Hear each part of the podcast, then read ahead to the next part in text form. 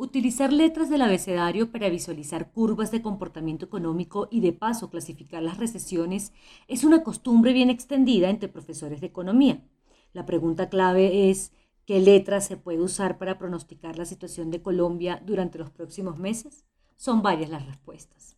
La primera tiene que ver con asegurar que se va a presentar un rebote, pues no sobra repetir que en los meses de abril y mayo se tocó fondo y que las cifras registradas en junio y las que se observan en julio muestran una clara tendencia al alza y una evidente mejoría, a lo que se suma que bien entrado los meses del BRE, las cosas para la oferta y la demanda serán a otro precio. Es cierto que Colombia aún enfrenta lo más duro de la crisis sanitaria y que no hay mucha claridad del Ministerio de Salud sobre el día pico de contagios y muertes. Pero la economía va por una vía alterna gracias a los planes de descalonamiento de la cuarentena y el paso a paso de la entrada en actividad de los distintos sectores. Indiscutiblemente, los días sin IVA han ayudado a sensibilizar a las empresas y a los consumidores de que sin comercio no hay posibilidad de recuperación.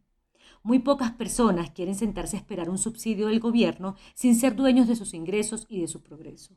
Los efectos secundarios de la cuarentena se han notado en la dinámica económica y el mundo se enfrenta a una recesión que va a variar de un país a otro. Aunque la economía local está todavía lejos de recuperarse o de registrar cifras positivas como las de antes de la pandemia, algunos indicadores muestran un desescalonamiento. Elementos como la demanda de energía presenta mejoras, hubo un incremento de 7% el último mes. La venta de gasolina registró un incremento de 82% en contraste con la caída de 65% del pasado febrero. En junio hubo un repunte de producción por el desconfinamiento y el sector industrial dio el primer paso hacia la recuperación. La confianza del consumidor, aunque sigue en terreno negativo, perdió impulso y en mayo ascendió a menos 34%. La confianza comercial de mayo fue de menos 9,2%, estando 16,3 puntos porcentuales por encima de abril cuando cerró en menos 25,5%. Las cifras de exportaciones de mayo también registraron un aumento, pues pasaron de variar menos 52,3% en abril frente a ese mismo mes de 2019 a menos 40,3%. La venta de vehículos en junio tuvo un repunte de 34% frente a mayo, con 11.954 matrículas nuevas. Todo el anterior panorama hace creer que, dado que el crecimiento económico se hundió en muy poco tiempo, pero se recupera rápidamente, se puede hablar de una recuperación colombiana que será en forma de V. Esa es la letra que dibujan las curvas de las gráficas de análisis de los fundamentales de la microeconomía.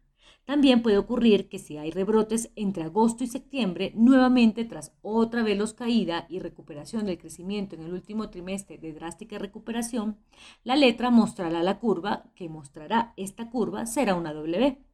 Lo que no le sentaría nada bien al país es una nueva caída de los precios del petróleo que de suceder reflejaría una recuperación en U, en donde los meses de junio, julio y agosto serían los de tocar fondo y alargarían en el tiempo las cifras malas.